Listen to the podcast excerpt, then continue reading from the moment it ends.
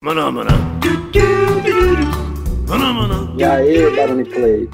Maná, maná. Como é que tá, cara? Então, senhores. Tudo bem, bicho? E aí, Master?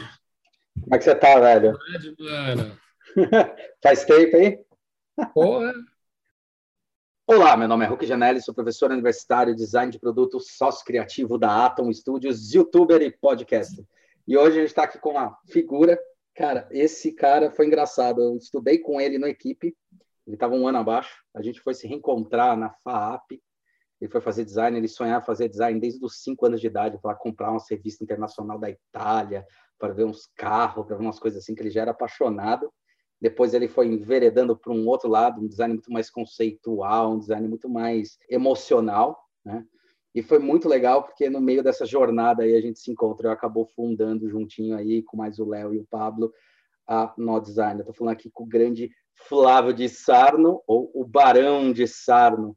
Barão de Sarno é formado em desenho industrial, design com especialização em projeto do produto. No meio da faculdade da FAAP, quando a gente se encontrou, ele saiu e montou uma outra empresa que chamava Galpão de Design enquanto a gente concluía a faculdade. Depois ele retornou para outra faculdade e nesse meio tempo, eu, Barão, Pablo e o Léo formamos a No Design, o que foi uma experiência gratificante e incrível.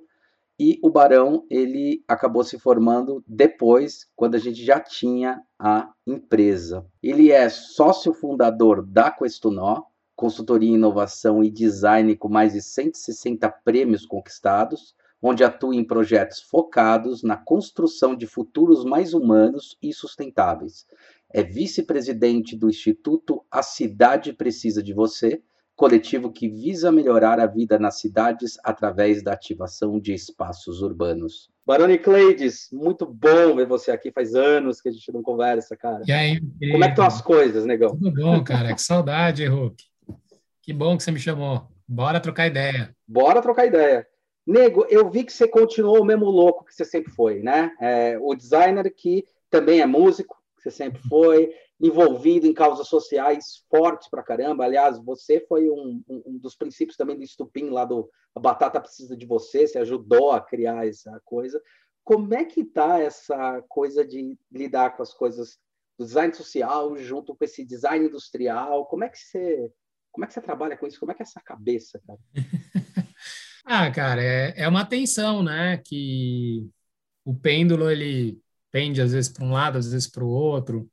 É, esse exercício de acho que de quem projeta de ficar tentando fazer as equalizações entre as várias questões, né, que permeiam a nossa vida, o contemporâneo, o que a gente deseja, o que a gente trabalha, né? E, Uhum. Então, quer dizer, eu acho que cada vez mais a minha cabeça é um pouco mais pragmática no sentido de conseguir ter o melhor resultado, né? E não aquele o mais idealizado, mas o, o óptimo, né? A capacidade dentro do, do possível. É o máximo que eu consigo fazer de diferença do ponto de vista social, Uhum. ao mesmo tempo dentro da realidade de você também ter alcance e representatividade profissional para conseguir ter trabalhos legais e justamente até aumentar a sua influência.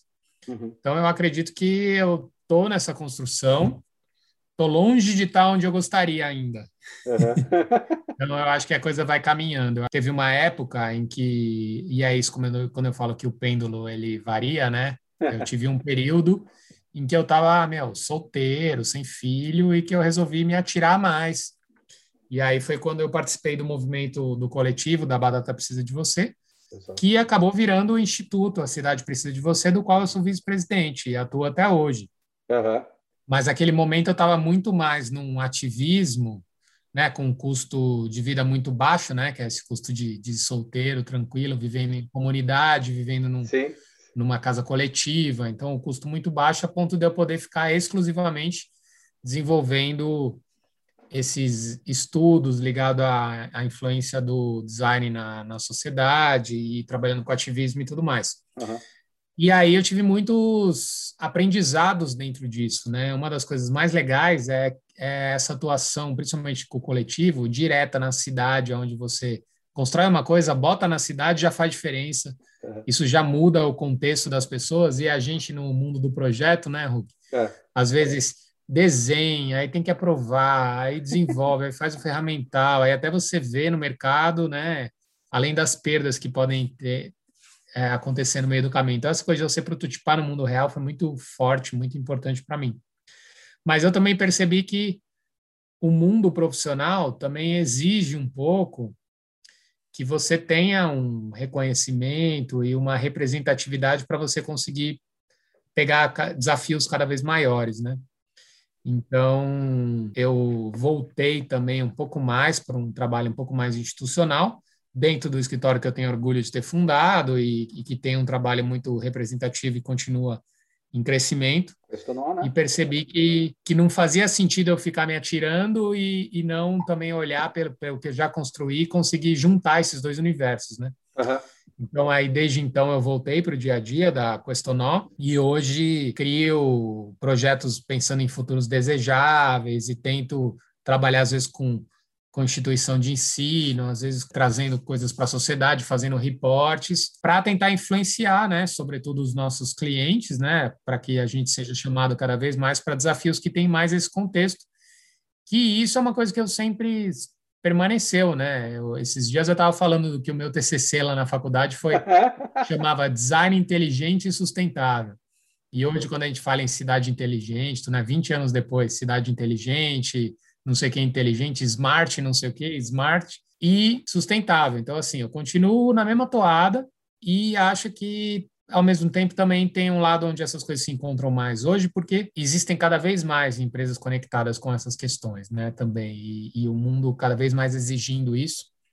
Então, coisa que, que você lembra que às vezes é, a pessoa não nem conseguia entender do que a gente estava falando, Exato. né? Exato. É, é. 2003, 2004. E agora os caras muitas vezes já procuram porque estão querendo, ou já entendem, ou no mínimo estão querendo quem entenda. Então, é. Eu vejo com otimismo e acho que agora, depois dessa pandemia e com alguns tratados mais fortes começando a acontecer lá fora sobre a Revolução Verde e tudo, eu acho que a gente vai ter uma década agora um pouco mais próxima do que eu sempre tive vontade de trabalhar e sempre desejei. Isso é um fato. Você sempre foi o cara que estava é, analisando esses dois duas vertentes, né? Eu acho que com esse crescimento da internet, esse desenvolvimento do prosumidor, né, o cara que agora as pessoas elas têm voz, né? Eu sempre falo que pela primeira vez na história a gente tem voz mesmo. Pequenos grupos podem fazer grandes diferenças, né? A gente tem coisas aí de mercado que aparecem bem. Um grande exemplo é o Note 7, né? O celular Samsung Note 7, que ninguém lembra o que é, mas ele era simplesmente celular que explodia e levou a Samsung a ter que fechar isso daí e lançar logo um novo. E não foi uma questão da empresa, foi uma questão da velocidade da repercussão que as coisas estão acontecendo. Então, isso faz com que as empresas elas realmente tenham que começar a olhar de uma maneira muito mais humana para as pessoas. Porque, afinal, pela primeira vez, realmente está fazendo diferença o que as pessoas falam. Aí, nesse sentido, acaba chegando num ponto que eu até te perguntar e que eu comecei a acreditar de um bom tempo para cá, assim, a ver que isso influenciava bastante, que é qual design não é social? No fundo, todos são sociais. A questão é qual é a ação que você quer fazer para aquilo lá realmente se tornar mais social, ou não.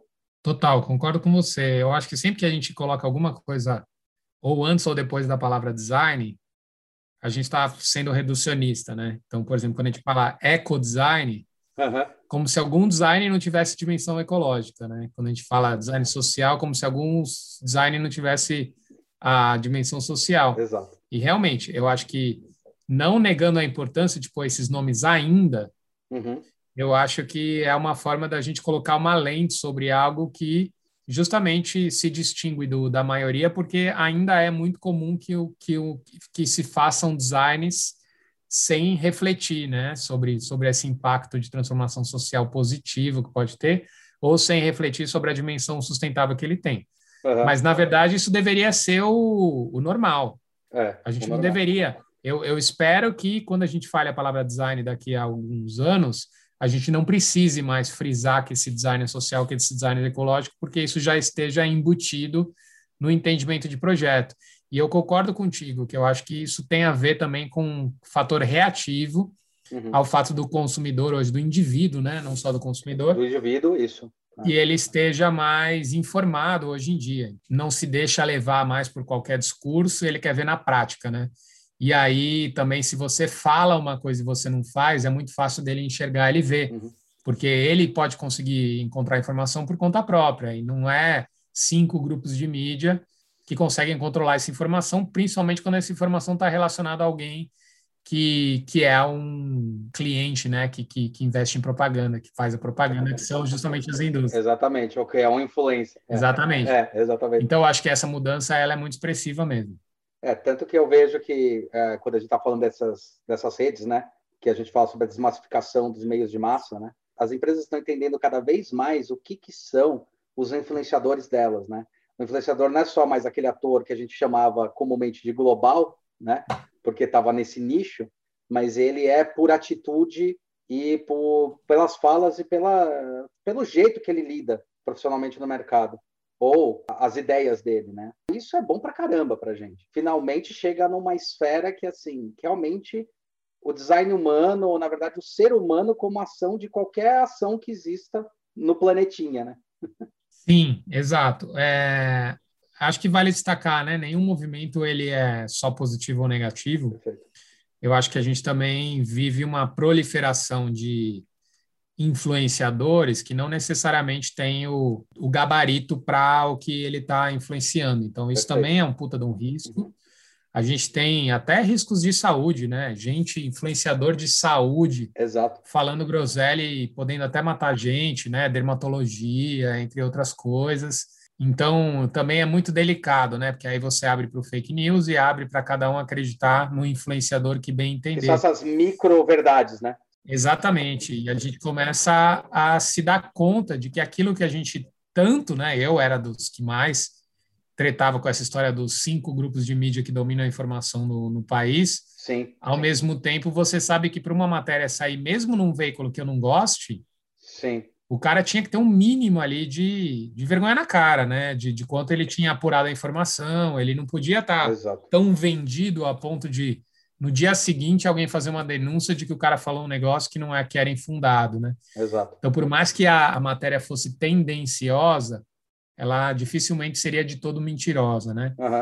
Então, esses são os perigos também dessa questão da influência mas eu acho que o, as empresas elas ficam preocupadas até, até com isso. Então, quanto mais elas não podem estar vendidas, né, assim, não podem estar com a cara totalmente exposta, uhum. Eu acho que, que, que, isso faz uma diferença, às vezes, na, na, na, credibilidade que ela, que ela precisa ter. Com certeza. E aí, também tem uma questão que você falou dessa dimensão social que eu acho muito importante de colocar, que é quando as pessoas começam a conversar, principalmente nisso que você falou, né, o consumidor e tudo mais, a pessoa não é mais simplesmente alguém que, que consome o produto, né? Ele tem um papel mais atuante, mais criador, de produção de conteúdo e tudo mais. As pessoas começam a discutir cada vez mais qual o papel dessa empresa, né? O que, que ela faz no mundo? O papel é lucrar só e pronto, né? Uhum. É, se essa empresa deixasse de existir na sociedade, ela faria bem ou mal? Uhum ela é uma discussão que eu acho que ela começa a ganhar um corpo maior agora, porque, cara, a gente passou décadas que o cara que tem empresa mais lucrativa é o cara que estampa a capa da revista. Agora, o que, que significa a empresa ser lucrativa, muitas vezes? Exato. Tipo, o cara pode, para a empresa ser mais lucrativa, significa que ele teria um valor aí que ele poderia ter distribuído de uma forma muito melhor com, com os trabalhadores uhum. e um valor que ele poderia, por exemplo, ter cobrado muito menos do consumidor e com isso ter, ter aumentado a qualidade de vida de muita gente. E ele simplesmente conseguiu reter esse valor e ter distribuído entre os acionistas. Uhum. E esse cara sai na capa da revista como se ele fosse um herói. Uhum. É, não aqui negando a importância do lucro, sim, sim. que eu acho que, que existe uma dimensão do lucro, que é uma dimensão que torna, às vezes, um negócio saudável, que faz com que o negócio possa investir em novas tecnologias e coisas que podem melhorar significativamente a vida da sociedade, Sim. mas tem um limiar aí, empresa, ela é um organismo que está aí funcionando na sociedade, impactando as cidades, o planeta, o país, e ela tem que devolver mais para todos os outros os públicos e não somente para os acionistas, né? Sim. essas coisas eu acho que cada vez mais serão cobradas. Assim. Como é que você contribui para todo? É, uma empresa é um sistema muito complexo, né? um ecossistema que tem ao redor é muito complexo. E todo mundo tem que se beneficiar dela. Sim. Não pode ser justo que só um grupo se beneficie de uma forma muito é, extrema, às custas, muitas vezes, de uma certa exploração de um outro grupo, ou, ou no mínimo, que os outros públicos não se beneficiem do próprio trabalho que, que, ela, que eles tiveram, entre outras coisas. Né? Então, eu acho que é cada vez fica mais evidente que essa discussão ela é uma discussão muito importante, sobretudo quando a gente coloca o planeta nessa conta, né? É. Tipo, e saber que a empresa muitas vezes esse lucro que estampou a capa da revista tá ali muitas vezes às custas também da deteriorização do, da, da qualidade de vida de todos os seres vivos, né? Que é o comprometimento do planeta. Sim. Mas tem empresas também que elas estão começando a ser bem cobradas para começar a prestar atenção nisso senão elas se fodem. Eu acho interessante quando você fala sobre essa questão do estampar e de quanto é, é importante.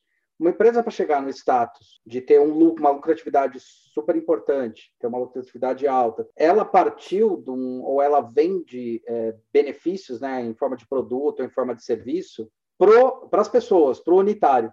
Então, ela depende disso para poder existir. E é meio injusto nesse ponto de vista quando você enxerga que o principal ativo dela, que são as pessoas entendendo o valor da, da marca, seja desprezado no momento em que é, você realmente tem um crescimento. Já fiz consultoria para algumas empresas que a gente discutia ali no limiar, implementando design thinking, ou essa gestão, né, para tentar entender como é que se provoca inovação, das empresas falarem sobre clientes, e daí quando você vai mais a fundo, você descobrir que não é cliente externo, é cliente interno da própria empresa. Então o cara perdia tanta dimensão e as próprias pessoas que trabalhavam perdiam tanta dimensão do negócio que não, não conseguia entender que por mais que elas fizessem um prédio, um asfalto, é para as pessoas, são as pessoas que vão viver nisso. E essas pessoas, se elas são respeitadas e conseguem viver melhor, elas vão absorver melhor e diretamente vão consumir mais, o que vai deixar mais potencial para a empresa. Então, acho que tem uma perda no momento desse, que é quando você ganha muita massa e você para de olhar para o principal ativo de você, que não são os produtos, né? É meio aquele Simon Sinek, né? Não é o, o como, o é o, o que, uhum. né? É o Golden Cycle, é. É, sabe? Isso, isso a gente está sentindo bastante, viu, Hulk? É. Isso tem mudado bastante. As pessoas falam muito em consumer centric, que é o tal do design centrado no usuário, que a gente fala tanto, né, há 20 anos, é. É, que a IDO pisou muito na tecla. Uhum. E aí é, é uma mudança que a gente já sente no nosso dia a dia dos produtos que estão ao nosso redor, né? Eu sempre falo Sim. de que a gente comprava produto nos anos 90 pelo apelo que eles faziam de propaganda e tudo, pelas quantidades de itens que elas que os produtos tinham. Então a televisão que tinha trocentos botões que a gente abria as gavetinhas de botão. E aí muitas vezes a gente Você fez eu lembrar do estojo, né? O estojo. E muitas vezes a gente falava assim: Meu, eu não sei mexer em tudo isso. Quase como se fosse culpa sua que você não sabe mexer. Exato. E não culpa do aparelho, né? Porque Exato. você tinha que se adaptar ao aparelho. Exato. Aquele era o melhor aparelho, é. a propaganda falava que ele era o melhor, e se você não sabia mexer, o problema era seu, você que estava errado, né? É. Então, se, se vendia produto, né? O, o, foco era, era o produto, era, era o core da empresa. Era, era o atributo, né? O atributo, o que a empresa faz. O, o produto era o centro do, da parada. E aí, quando você coloca o usuário no centro, e eu acho que, sem dúvida, a empresa que mais contribuiu para isso foi a Apple, Sim. né? Sim. No, na, naquele período de ouro da Apple, né? Que ah. agora já está bem longe, né? É. A gente já está tá quase esquecendo. Mas já está na faculdade nessa época. é. Mas esse período de ouro, ela começou a introduzir para a pessoa comum coisas que, que só a gente falava antes. É. Então, de repente, você começa a ver as pessoas falarem que a interface tinha que ser amigável, que o produto era friendly. Aí você começa a ver que, de repente, eles lançam o Apple TV que tem, tipo, um botão, né? Uhum. As outras empresas depois começaram a reagir e começaram a trabalhar essa lógica de que, na verdade, o produto tem que ser adaptado ao, ao consumidor, ele que é o centro da parada.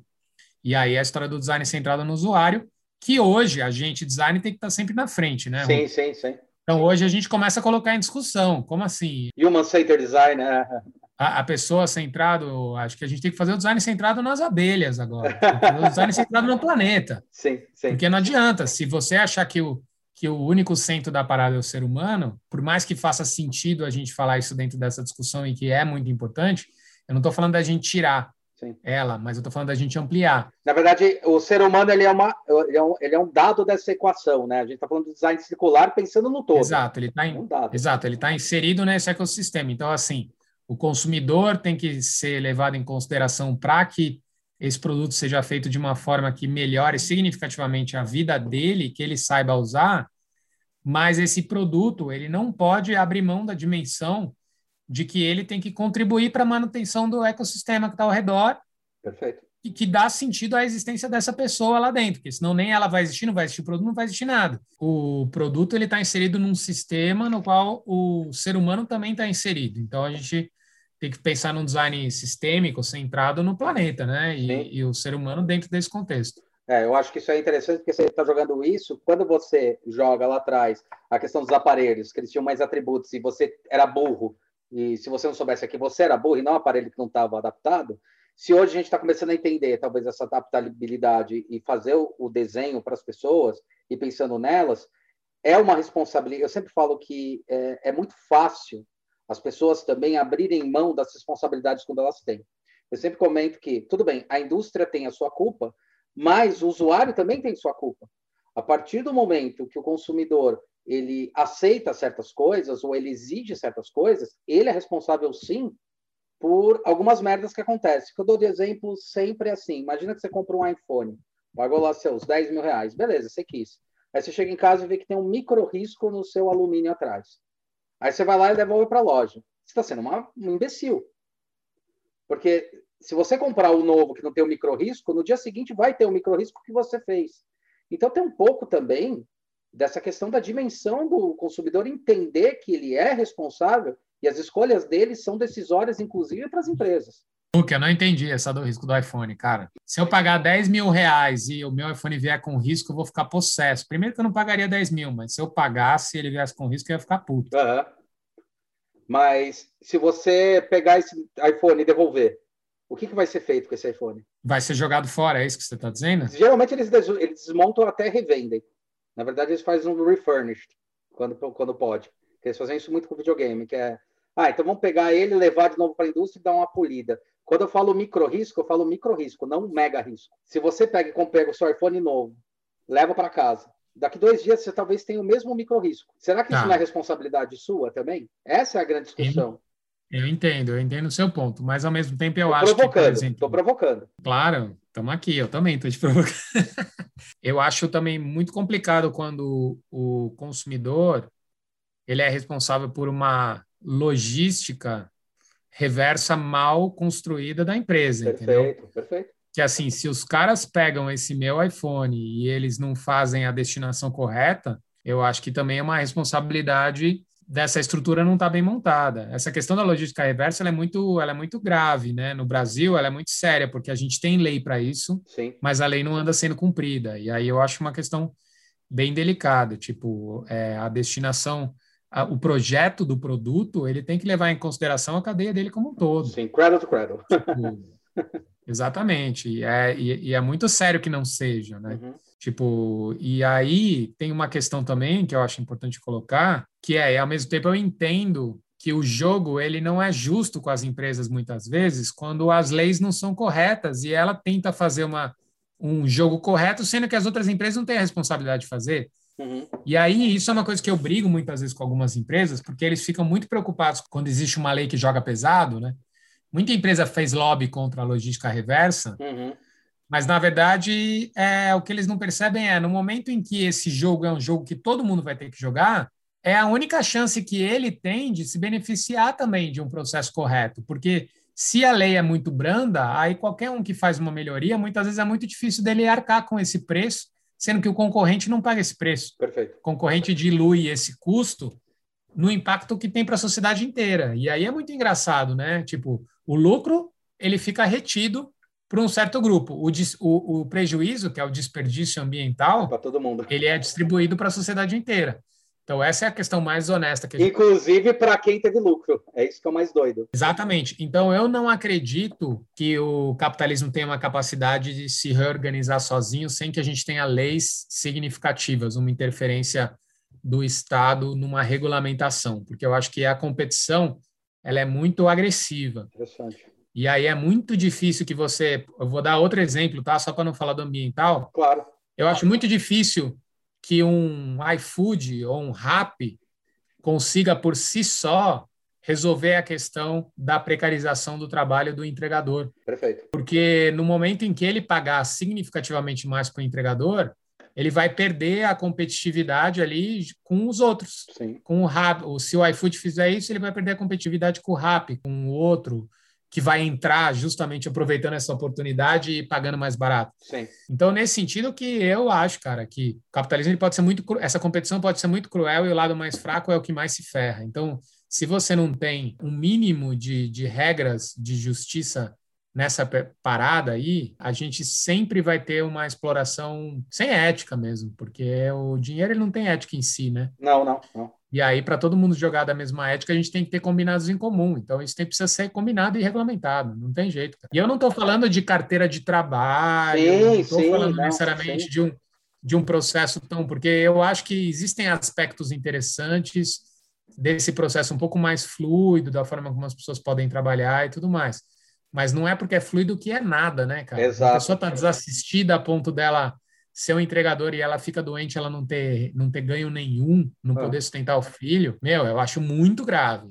Tipo, esse jogo eu não quero jogar, entendeu? Aí você leva num ponto bem interessante. Até tem uma outra coisa, esse negócio do rap aí que é interessante, que os caras ganham, inclusive, pela quantidade de entregas que se fazem. Então, isso também torna muito mais agressivo é muito sério. Muito mais perigoso a vida dos caras. Por exemplo, dentro desse universo, né? É, eu tô andando de moto aí fazem uns três, quatro anos. Agora eu tô com uma Vespinha. E quando eu peguei, as pessoas ficaram falando: ah, tem que tomar cuidado, moto é para-choque. Eu prestando atenção andando de moto, eu percebo que uh, 90% dos acidentes são com esses entregadores. E daí você percebe por que são com eles, né? Falar vida louca ou não, não, não tô nem falando disso. Eu tô falando sobre o tempo para eles é importante. Aquela coisa, ah, se eu chegar cinco minutos depois, eu no meu trabalho, ou dez, tudo bem, tá aceito. Isso é que está falando um negócio bem delicado, porque se eu não chego no horário e não entrego, o cara não ganha aquela entrega, então ele perde. Então, tem um pouco dessa coisa desleal. O ganho dele está intimamente relacionado à velocidade. É, é muito, Exatamente. Isso é muito grave, cara. Isso é muito grave. Então, isso é muito legal quando você fala que não só o ciclo da gente pensar o planetinha ou o projeto, mas o ciclo da pessoa, quer dizer, o ecossistema como um todo. Total. Eu vejo que algumas coisas até melhoraram, né? A gente vem da época justamente de quando a Eco 92 explode, né? E a gente já vê quanto isso melhorou nas empresas. Então, tem um caminho. E a mesma coisa eu acho que aconteceu com as cidades, né? Que é, deu uma quebrada um pouquinho agora na pandemia, mas veio no movimento em a retomada da cidade pelas pessoas. As pessoas entenderem que elas não, são, não estão nos lugares dela, de repente até começarem a derrubar esses muros que a arquitetura falava tanto, que as construções falavam tanto, o um muro discriminatório, e começar a tomar o lugar da cidade e fazer aquelas ágoras realmente de discussão para o que é melhor, como é melhor, que são essas prototipações do que você falou. Eu acho que tem, tem caminhos e tem formas de se fazer isso. Dentro desse, desse quesito, você trabalhou bem forte dentro disso. Como é que você aplica isso nos projetos? Quando a gente está falando de empresas, como é que você chega para eles e fala como aplicar isso? Olha, no caso das cidades, uma das coisas que eu, que eu trago, né, quando eu tento envolver a empresa nessa parceria de ocupação da cidade, que é o que a gente chama, né, dentro chama, chama de urbanismo tático. Urbanismo tático. Tá. Que é louco porque tem muito a ver com design thinking. Tem, tem. tem só que é na cidade, que é esse urbanismo que ele vai prototipando transformações urbanas numa escala pequena, com mobiliário temporário, com ocupações mais temporárias, e com isso você vai validando novas experiências da cidade e pode, quando você for construir alguma coisa mais definitiva, você co-construiu com a, com a população, entendeu? Sim. Então, é o oposto da ideia do urbanismo que a gente sim, teve no século XX, que é o cidade jardim, é, é. O Deus urbanista que fica lá é, em cima, é. criando numa escala de Deus, né? Que é a escala do, do céu, projetando como as pessoas vão se movimentar lá embaixo. Aí, tipo Sin City, né? Tipo Sin City, quando a gente Exato, Sin City. É. Só que o que é mais louco é porque esse tipo de urbanismo, a, a, além de dar errado porque é impossível o cara pensar na inter, interação de milhares ou às vezes milhões de pessoas fazendo trocas totalmente é, não previsíveis. Né? É impossível você é. estabelecer todos esses níveis de trocas que podem existir a ponto de você prever todas as variáveis. E mais do que isso, a escala do tempo. Para você fazer uma intervenção urbanística dessa, você precisa de pelo menos, sei lá, 10 anos. Ah. Cara, imagina como era 10 anos atrás, Hulk. Sim. Tipo, a nossa sociedade era completamente diferente, Sim. cara. Tipo, Sim. As mídias sociais tinham outro papel, as interações, o tudo, né? Tudo. Então, quer dizer, então essa, no, essa nova lógica do urbanismo, que vem dessas microintervenções e vai prototipando e construindo, já existem países, cidades que já têm isso de uma forma mais oficializada mesmo. Sim. A gente teve um a gente foi um tanto progressista nisso na gestão do Haddad. Uhum. É, que, que, trouxe muita dessa discussão à tona, não só por causa da gestão dele, e aí isso que eu acho mais interessante, mas pela movimentação da sociedade naquela época que pegou esse momento histórico, assim, esse momento é, efervescente dessas novas experiências urbanas no mundo e começou a implementar aqui na cidade. E o principal da gestão do Haddad foi o fato de, deles ter, dele ter olhado para isso é, não como um inimigo, né? Uhum. Foi muito triste ver o que aconteceu depois, porque logo depois da saída dele, da entrada do Dória, ainda mais naquele momento que tinha um, uma discussão do antipetismo muito radicalizada, né? Polarizada, né? Polarizada numa lógica de, de achar que qualquer coisa que poderia vir de alguém que, que fosse uma gestão petista exato, seria poderia exato. ser poderia seria ruim, demonizada, corrupta. Quer dizer, uhum. come, começou a entrar numa lógica de irracionalidade da discussão né? E não com uma crítica construtiva, mas com uma crítica completamente. Perfeito. Começou a ficar sem nonsense total. É nonsense, é essa lógica que a gente tem vivido ainda hoje. essa nova gestão acabou associando ele à, à gestão Haddad e não à, à movimentação que a sociedade estava fazendo e que, inclusive, a próxima gestão poderia se valer significativamente, porque é muito louco uma gestão não estar interessada numa possibilidade da sociedade fazer uma autogestão e fazer melhorias na sociedade. É muito. E louco. na cidade, no espaço urbano, né? É isso que é doido, cara. No espaço urbano, melhor qualificando o espaço urbano. Então, é, é, salvo é. o carnaval, que já tinha amadurecido num contexto onde seria muito difícil você conseguir matar, né? Embora eles chegaram a cogitar, colocar ele inteiro na 23 de maio, umas coisas totalmente surreais. Não sabia dessa, não sabia dessa. É, mas não conseguiram matar. Várias das outras ocupações começaram a ter muito menos ressonância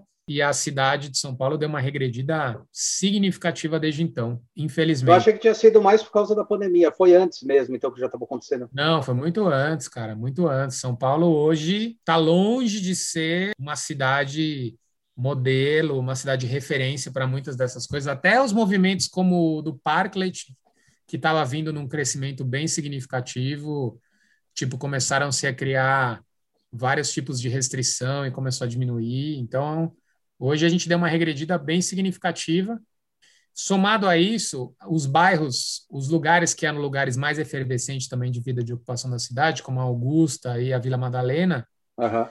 também com uma lógica de especulação imobiliária é muito equivocada, ao meu ver, que é uma, que é uma ocupação que se vale de um discurso de que aqueles lugares são lugares efervescentes, uhum. mas não contribuem para que eles continuem sendo, Perfeito. mata a própria região se utilizando da própria imagem da região. Então, por exemplo, hoje na Augusta, os bairros, os bares, mesmo antes da pandemia, os bares iam sendo fechados para construir prédios que as pessoas compravam porque Por achavam interessante morar na Augusta. É, é. Só que aí eles estão tirando os bares. É, é, e aí não pensa nem numa ideia de uma cidade mista, onde o, o, você pode ter, que nem você, você tem em Nova York, depois de muita discussão os caras têm, que você tem o próprio prédio e no próprio prédio você continua tendo um térreo ativo para a cidade, né? E não um térreo com um muro fechado. E é engraçado porque aí, é, quando eu fiz a, a pós lá, é, a gente tinha recebido, fazia pouco tempo, o PDE de São Paulo que tinha liberado as zonas mistas, né? Que é uma puta de uma sacada. Né? Exato. Né? A gente Mas, tem um plano diretor super interessante. É, o plano diretor é animal.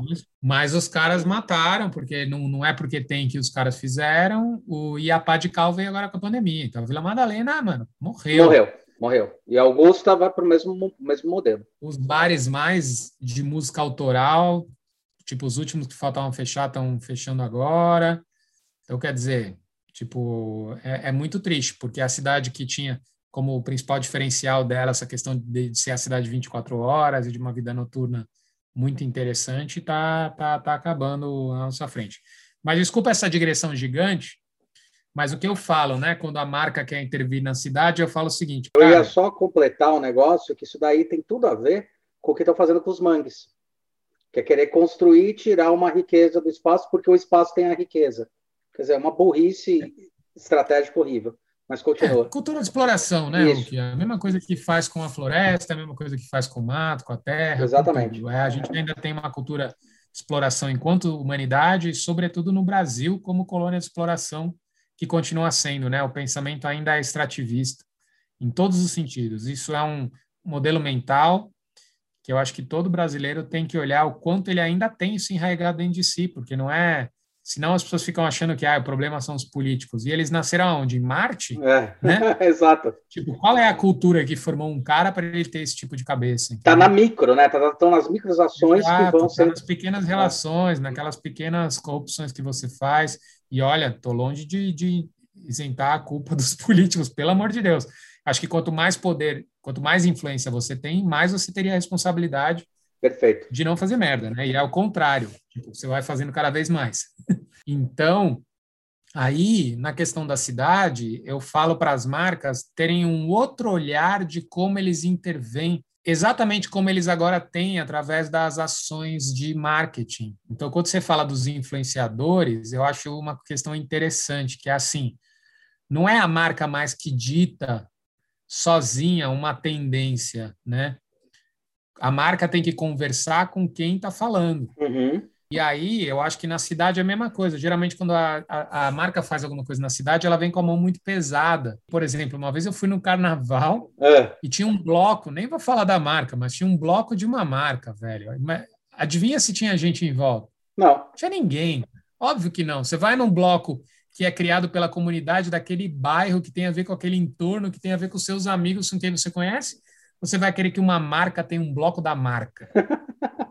Então é isso. Aí hoje, por exemplo, no carnaval, as, as marcas já começaram a se ligar a isso, começam a apoiar um bloco aqui, um outro ali, faz uma ação de uma ação de marketing dentro de um, né? Ainda ainda aprendendo, ainda fazendo muita coisa errada na minha visão, mas tudo bem. Eu acho que as marcas também estão aí para aprender que a sociedade mudou e elas querem uma intervenção diferente. Então, em vez de você chegar a intervir, conhece o lugar, conhece os coletivos que existem, o que, que as pessoas estão fazendo, e, meu, ajuda, dá apoio em troca de, de, de, de, de, de, de, de imagem. Uhum. Se você faz isso, cara, você vai ser aceito de uma forma absurdamente maior. E vai ser natural a aceitação também, né? Isso que é muito vai louco. Vai ser natural. Você vai ter um papel na sociedade. Uhum de relevância, você não vai estar simplesmente colocando um outdoor. Uhum. E você, inclusive, vai poder investir em mais coisas, porque aquela galera já tem uma força de fazer. Eles, às vezes, faltam alguns recursos. Às vezes falta infraestrutura, às vezes falta. Você vai fazer uma intervenção urbana, falta, por exemplo, energia, né? Então, se tem um totem de energia solar ali, falta sei lá o quê, falta um monte de coisa. Então, por exemplo, no Instituto, a cidade precisa de você, a gente fala muito isso com marca, meu. A gente quer fazer uns dispositivos ativadores. Vocês não querem ajudar a gente? A gente ainda não conseguiu vender tão bem essa ideia, que eu acho que é a parada. Uhum. É tipo, como é que a marca pode ter um tipo de atuação que faça com que essas ações da cidade sejam potencializadas? Porque o indivíduo sozinho, ele muitas vezes tem alguns lugares onde você, onde o alcance dele é muito reduzido e às vezes a marca tem um poder de ampliar isso com muita facilidade. Então aí a gente teria um ganha-ganha legal, entendeu? Só que as marcas estão muito acostumadas com, com, com uma atuação muito proprietária uhum. e muito marqueteira, no sentido de que ela chega ali e ela dita o rolê. Uhum. E, e, mais tem marca aprendendo aí, tem marca que começa a surfar positivamente a história. É, é você está falando muito de começar, as marcas começarem a entender de fato o que é essa economia criativa. É tipo você jogar uma pedrinha em algum ponto, quanto influencia no todo e quanto o todo ele está relacionado àquela ação que você está exercendo. Tem um negócio Exato. interessante nisso, eu não sei se você conhece a Carla Link, que é daquele Talking Cities, é, a gente conversou uma vez com ela aqui no, no podcast, teve uma coisa interessante que ela falou. ela tá falando sobre alguns estudiosos tal dela que ela estava vendo e ela falou, meu, as cidades elas deviam começar a entender como e elas deviam começar a funcionar como as comunidades funcionam. Sobre que aspecto? Numa comunidade, quando você está dentro dela, se alguém tem dor de barriga, dando exemplo, em algum lugar, a comunidade se vira para poder ajudar. Os espaços onde acontecem as comunidades, tipo as favelas e comunidades, são espaços orgânicos neles mesmos. As pessoas acabam se ajudando entre eles. Ela está falando sobre o organismo dessa cidade. E as cidades deviam copiar isso. Tanto que ela comenta um negócio interessante. Se você. Sabe aquela. Ela comenta um negócio que eu achei bem interessante que é. Sabe aquela história de em briga de marido e mulher, ninguém mete a colher? Então, tá errado. né? Se você vê uma briga lá fora, você tem que meter a colher e falar: para de brigar ou você vê que está espancando alguém, como assim você não vai influenciar? Porque tudo faz parte dessa boa convivência. Eu acho que é meio essa, essa é começar a ter esse, esse, entendimento, né? Que a cidade é muito mais orgânica. Né? É, total.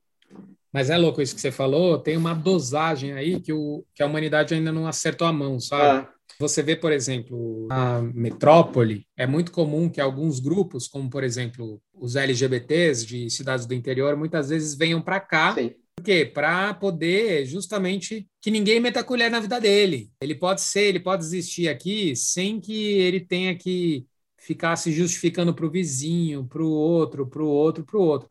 Claro que sem idealismos, né? Tem todo o enfrentamento do preconceito uhum. também na, na metrópole, uhum. mas essa questão de que a cidade de maior porte as pessoas podem ter mais, exercer mais a sua individualidade sem que todo mundo fique sabendo de tudo que você faz, até porque não dá, porque é muita gente.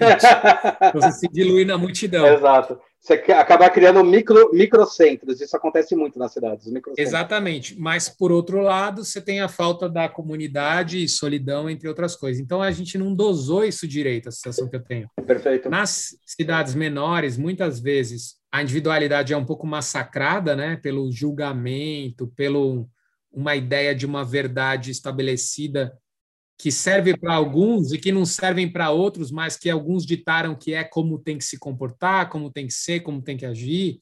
Então, um, um moralismo muito predatório, né, que esmaga muita gente. Exato. Por outro lado, quando a gente fala do individualismo, ele muitas vezes também não pressupõe um lado positivo, né, dessa dessa comunidade que é justamente você ver chegar num extremo de ver alguém poder ser espancado e, e não intervir, Sim. coisas que a gente sempre ouve que acontece na cidade. Você vê uma pessoa caída do seu lado e você passa andando, né? Sim. Eu tenho essa esperança, Hulk, Acho que a gente já viveu esses dois extremos, cara. A gente viveu por milênios uma sociedade que foi muito persecutória das diferenças, né? uhum. né? Onde a individualidade era muito massacrada a serviço de uma moral de, de um coletivo que ditava como você tinha que viver, como você tinha que se comportar, sobretudo para as mulheres, né? Mas enfim, para todos, na verdade. E agora também você vive em muitos lugares, principalmente nas metrópoles, essa solidão generalizada que tem a ver com uma falta de comunidade. Inclusive, quem tem filho pequeno percebe Sim. de uma forma até mais radical Sim. a falta que faz um, uma construção comunitária, né? E aí eu acho que a internet tem um poder significativo de poder unir essas coisas, né? Você poder ter um aplicativo onde você pode, que nem o Tem Açúcar, que você pode pedir alguma coisa para seus vizinhos do lado. Que é muito legal. É genial isso aí. Você poder unir quem está vendendo alguma coisa com quem está comprando, você poder valorizar o comércio local e, e, lidar com as necessidades específicas.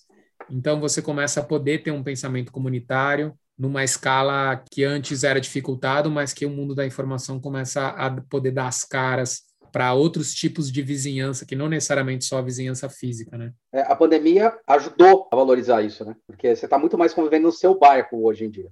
Você não acha que ajudou sim. bastante? Eu acho que, sob alguns aspectos, sim. Principalmente na questão aceleração uhum. da conectividade com o mundo virtual. Então, nesse aspecto, eu acho que uhum. teve uma contribuição significativa, porque a gente chegou num nível de relação com o mundo virtual que a gente teria demorado 10 anos, é, né? Então, é, uma aceleração significativa. Agora, eu acho que também existe um risco nessa questão da gente ir meio que se acostumando com a ideia da gente não interagir fisicamente no espaço urbano, porque o espaço urbano é um outro lugar de encontro, né? O lugar Sim. do encontro que você tem no virtual, às vezes não te conecta com algumas pessoas Sim. que você na, na cidade encontra. Sim. Então, por exemplo, o, o algoritmo do Facebook, somado a você ter uma cultura, às vezes, de bloquear a galera, achando que está sendo bom porque você se une a seus iguais, e de repente você está ali na praça. Exando, é, tá. Você está trocando ideia com uma pessoa legalzíssima, que depois você descobre que é um, meu, um bolsominion muito louco. Uhum.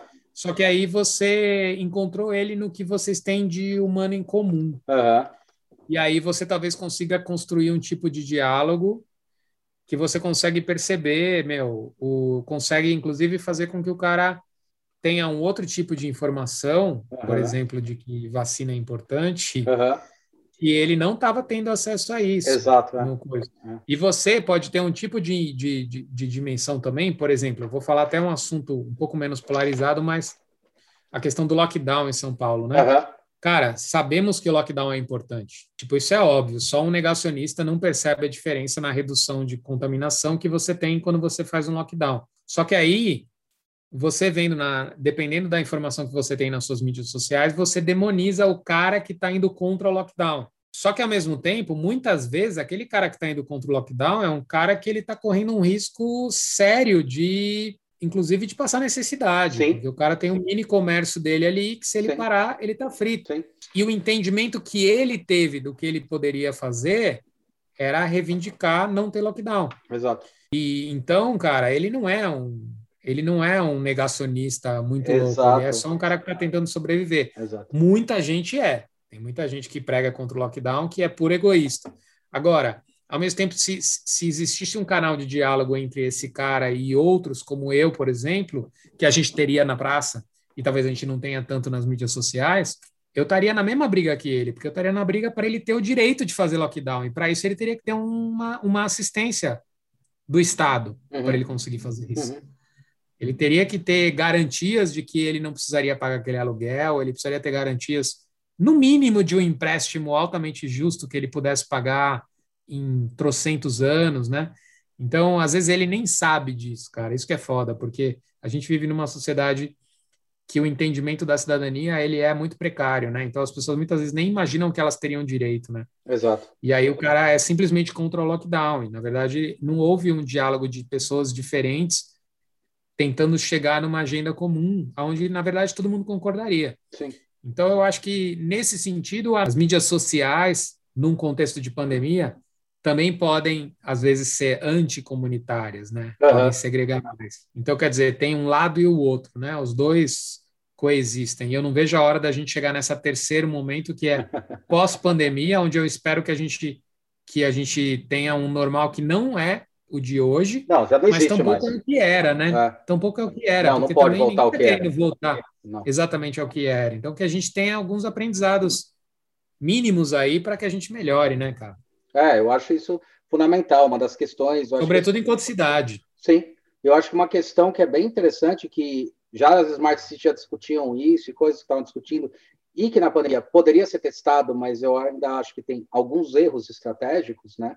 Isso aí que você falou é um negócio bem legal, que é assim, validar se é realmente necessário o deslocamento ou é necessário você estar em algum lugar. Então, eu vi muito assim, talvez a gente não precisasse ter lockdown, né, do jeito que teve, se realmente só as pessoas que precisassem se deslocar e isso era necessário, fosse feito. Mas você tem um pouco do negacionismo também. Isso é um problema. Mas quando eu te perguntei, eu estava perguntando mais uma coisa que eu vi que começou a acontecer aqui no meu bairro, de certa forma. Eu começar a olhar mais para o meu bairro, porque eu não posso me deslocar para muito longe. Então agora eu começo a olhar e eu vejo que alguns mercadinhos eles começaram a crescer de novo a ter mais importância esses mini centros que estão acontecendo em bairros. Eu acho que isso pode ser uma coisa positiva. Sem dúvida. É, em cima disso, assim, que eu estava observando que pode ser uma melhoria para a cidade, porque a minha preocupação é agora as pessoas fazendo o seguinte: ah, viver em apartamento é foda, principalmente na pandemia. Eu vivi na pandemia, agora estou em casa, é outro universo. Mas aí começou a ter um negócio especulação imobiliária das pessoas, você chegou a ver, das pessoas começarem a querer vender casa e as casas ficarem mais caras do que apartamento.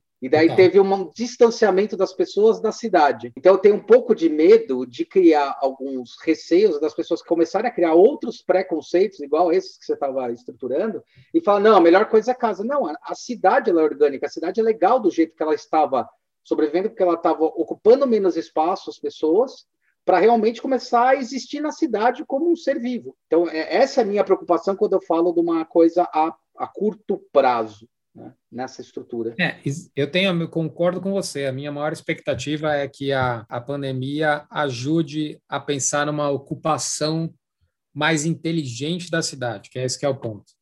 Então, assim, o que você falou da localidade diz respeito a você muitas vezes estar no mesmo local em que você trabalha, você vive e você faz as compras. Então, isso é uma valorização das zonas mistas, que é isso. a coisa mais rica que você pode ter para uma experiência de cidade em todos os sentidos. Todos os sentidos. No sentido de qualidade de vida, no sentido de sustentabilidade, né? Uhum. Você pode viver num um bairro que te assiste de diversas coisas, de lazer, de natureza, de trabalho, né? de, de acesso ao trabalho. Com isso, você tem uma redução absurda de deslocamento, uma redução de custo de deslocamento, não só o custo energético, mas o custo que a cidade tem das pessoas que não estão produzindo nada economicamente ativo enquanto está se deslocando, né? Não está nem consumindo, nem trabalhando. E nem... do emocional também, né? Desgaste emocional, ou esse tempo que ela, além de não estar tá consumindo trabalhando, ela também não está não tá podendo estudar, né? Exato. Então, quem mora longe do trabalho, o maior motivo de exclusão social que essa pessoa tem é o deslocamento. Sim. Porque ou ela trabalha ou ela estuda, não dá tempo, né? Você ficar quatro horas é, se deslocando, você não tem. Então, quer dizer, essas questões, eu acho que elas vêm à tona de uma forma interessante, embora saibamos que o grupo, que é o grupo que ficou no home office, é um grupo muito reduzido no Brasil. Sim, né? sim, sim. Mas esse microcosmos, ele gera reflexões interessantes. Então, por exemplo, em Nova York, você começa a ter um esvaziamento de regiões de Manhattan, assim como aqui na Berrine, uhum. que é um lugar que tem questões muito problemáticas, né, de experiência urbana, gente que fica 15 minutos para sair do estacionamento, trânsito no elevador, falta de água, entre outras coisas. E aí essa questão do apartamento vem muito nisso, né, Hulk? É diferente um, uma cidade que vai verticalizando sem nenhum tipo de planejamento urbano uhum. e vira um amontoado de gente numa escala que essa pessoa não vai poder ter no entorno, até porque um monte de prédios você não tem outras coisas no entorno que tornam a experiência bacana, e aí quando você chega numa pandemia, isso fica desesperador, né? Uhum. Por outro lado, se tudo é são grandes casas e você tem uma cidade tão espalhada que nem acontece muitas vezes no Morumbi, uhum. que você só consegue ter experiência na cidade de carro. Uhum. Né? Para ir para padaria, você pega um carro. Exato, exato. Então, tem um meio do caminho aí que já se fala, né? Que uma cidade com prédios de quatro, cinco andares Isso. e uma lógica de zona mista, né? Tem se falado hoje em dia da cidade de cinco minutos, uhum. é a cidade que você tem tudo a cinco minutos para você fazer a pé, inclusive lazer, né?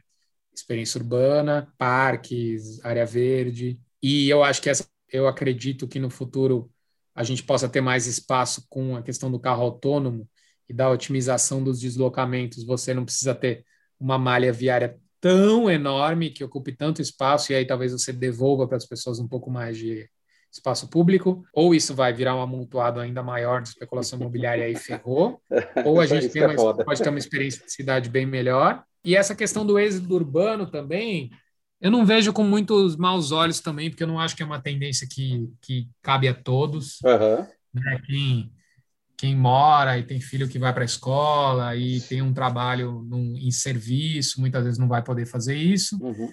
Talvez você consiga reduzir um pouco das densidades também, de lugares que tem uma densidade muito grande, e valoriza também a economia de cidades de médio porte, cidades às vezes até menores, porque você traz pessoas que estão muito que vêm, vêm da metrópole, então estão inseridos num, num contexto econômico né, amplo e de repente você movimenta mais a economia de lugares que estavam mais excluídos, então Verdade. aí o país pode ficar mais interconectado. Fica mais distribuído então, também, de repente, a renda, né? Você acaba tendo... Exatamente. Então, você tira esses bolsões só de trabalho, bolsão só de moradia, começa a ter uma zona mais mista.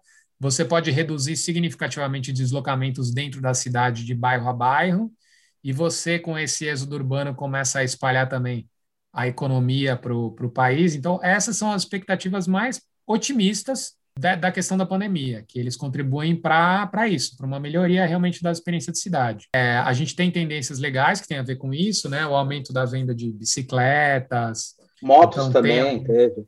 de motos, tem alguns aspectos que corroboram com, com essa expectativa. Eu acho que a, a questão do, do home office vem para ficar, Também nunca acho. mais os escritórios vão ser iguais, muitos deles, pelo menos, muito escritório vendendo os seus prédios, espaços grandes, e é ótimo você pensar que as pessoas descobriram que para você fazer qualquer reunião, você não precisa ter que atravessar a cidade exato, inteira. Mano. Exato, é ridículo tipo, isso. Uma coisa poderia ser um e-mail, ou no mínimo poderia ser um bate-papo. Um Zoom, é, um né? Zoom, é. Um bate-papo. Então, eu acho que essas coisas mudam para sempre, cara. Então, tem aspectos positivos que eu acredito sim. Não é possível que a gente não aprenda com uma desgraça dessa, né, meu? Alguma não coisa. aprende, olha, só para só você ver sobre a questão da aceitação, óbvio que também tem a ver um pouco que a gente fez lá no trabalho de mídia do, com propaganda da própria empresa na, nas redes sociais, né, YouTube e tal, podcast, mas eu vejo que as empresas estão aceitando mais fácil as empresas que são home office. Eu sempre fui home office, e quando eu tinha projetos grandes, eu chamava uma equipe para fazer um projeto, porque eu via que não valia a pena por causa da sazonalidade de produto, né? Como eu faço desenvolvimento principalmente, se a, empresa, se a indústria não está produzindo, a indústria não está desenvolvendo. Então, eu ficava parado, teoricamente, nesse setor mas eu vi que as empresas estão aceitando, está sendo mais tranquilo e não está tendo mais aquela discussão, mas se é home office, não quer dizer que você não trabalha? E pelo contrário. Então eu vi que está é. acontecendo isso. Essa é uma mudança de paradigma muito séria e muito positiva, muito positiva, porque as empresas elas não teriam tido coragem de fazer essa movimentação em larga escala e agora todas estão, quase todas, estatisticamente a maioria está reportando que não teve perda de produtividade. Pelo contrário. E até pelo contrário. E aí isso significa uma mudança muito grande, cara, que era o, essa coisa do olho do dono, né?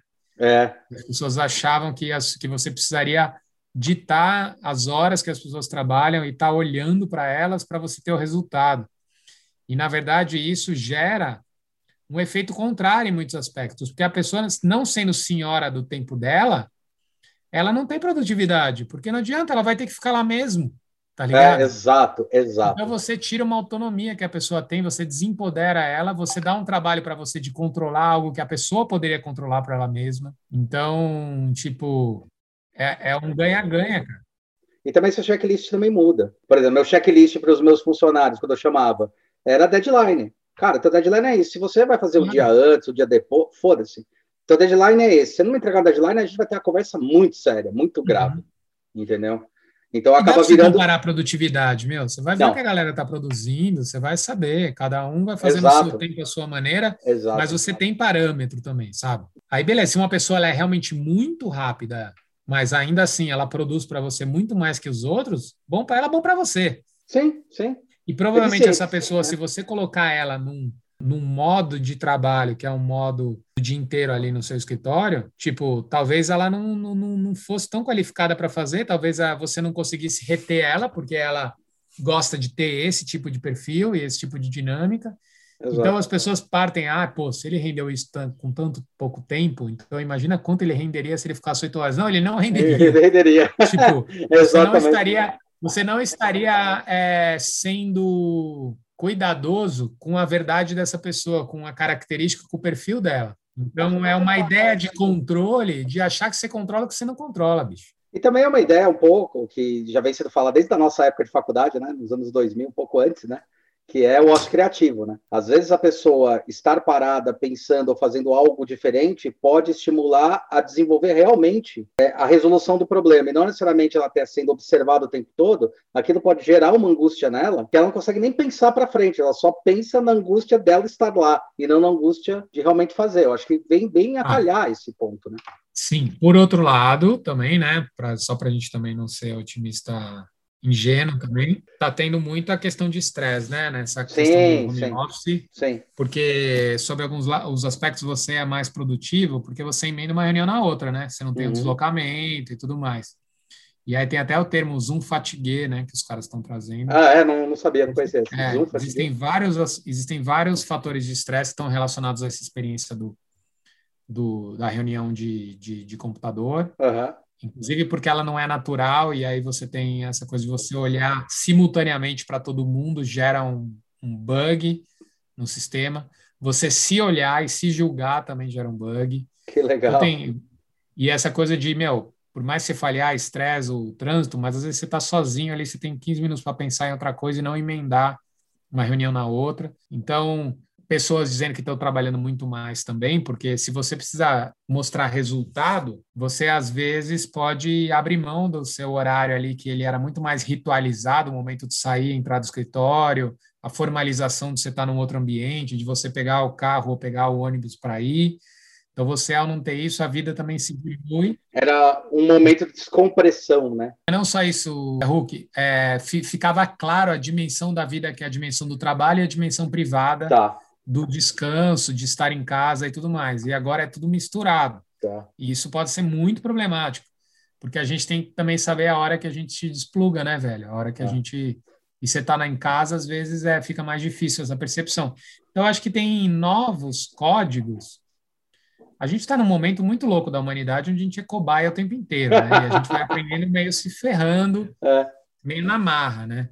E aí a gente, eu acho que começa a ter novos códigos de como esse trabalho se dá, qual é a dimensão ética dele, como é que você lida é, e a sociedade entende, reconhece, lida também com as novas necessidades também, né? Porque uhum. senão só vira uma mudança de exploração e às vezes pode até piorar. Né? O que eu queria te perguntar, assim, como, como último ponto, agora voltando, agora está mais ativa dentro do escritório dentro lá da, da Questonó, e vendo com essa sua percepção, que sempre foi uma percepção super natural sua, do homem como centro, da questão humana, dessa relação, o que, que você está percebendo que você está conseguindo contribuir para a percepção das empresas em construção de novos produtos e serviços que agora vocês estão aí crescendo cada vez mais? O que, que vocês estão percebendo? O que, que você está percebendo que você consegue contribuir? Você, Barão, está conseguindo contribuir com essa sua inteligência de pensar o ser humano e pensar o, o, o social? Cara, eu acho que existe uma, uma tentativa de ir aos poucos mostrando para as empresas que existem outras formas possíveis, né? Uhum.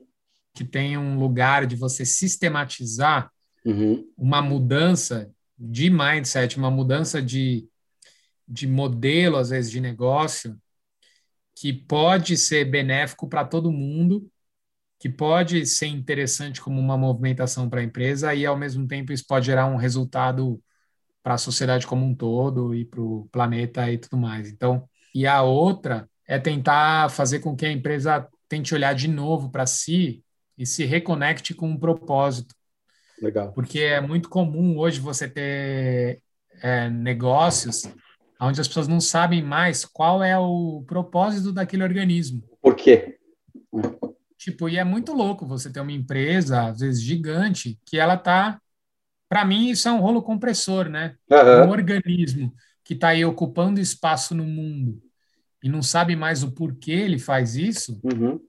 é quase um vírus, né, cara? Exato. É um negócio que vai tomando, to, to, tomando corpo, ocupando espaço sem saber o porquê que ele está ocupando esse espaço. Então, é, eu tenho trazido, inclusive, sobretudo a importância disso, mostrando que as empresas mais inovadoras do mundo uhum. são empresas que pisam muito nessa tecla, uhum. que o propósito ele pode ser muito maior até do que o modus operandi da empresa Perfeito. no dia, uhum. porque ela é uma coisa para você apontar, uma coisa para você acreditar, uma coisa para você perseguir. Uhum. Antes, as empresas às vezes têm dificuldade de fazer isso, porque antes o o que a gente tendia como missão da empresa era uma coisa muito pragmática ali no, no trabalho do dia a dia. E a empresa contemporânea, não, ele, ele não tem medo de sonhar grande, ele não precisa justificar por A mais B é, que ele faz aquilo. Uhum. Aquilo é uma meta, aquilo é uma inspiração, aquilo é um olhar onde a sociedade se conecta com ele, acredita, o ecossistema da inovação se associa, as pessoas que acreditam naquela ideia podem caminhar junto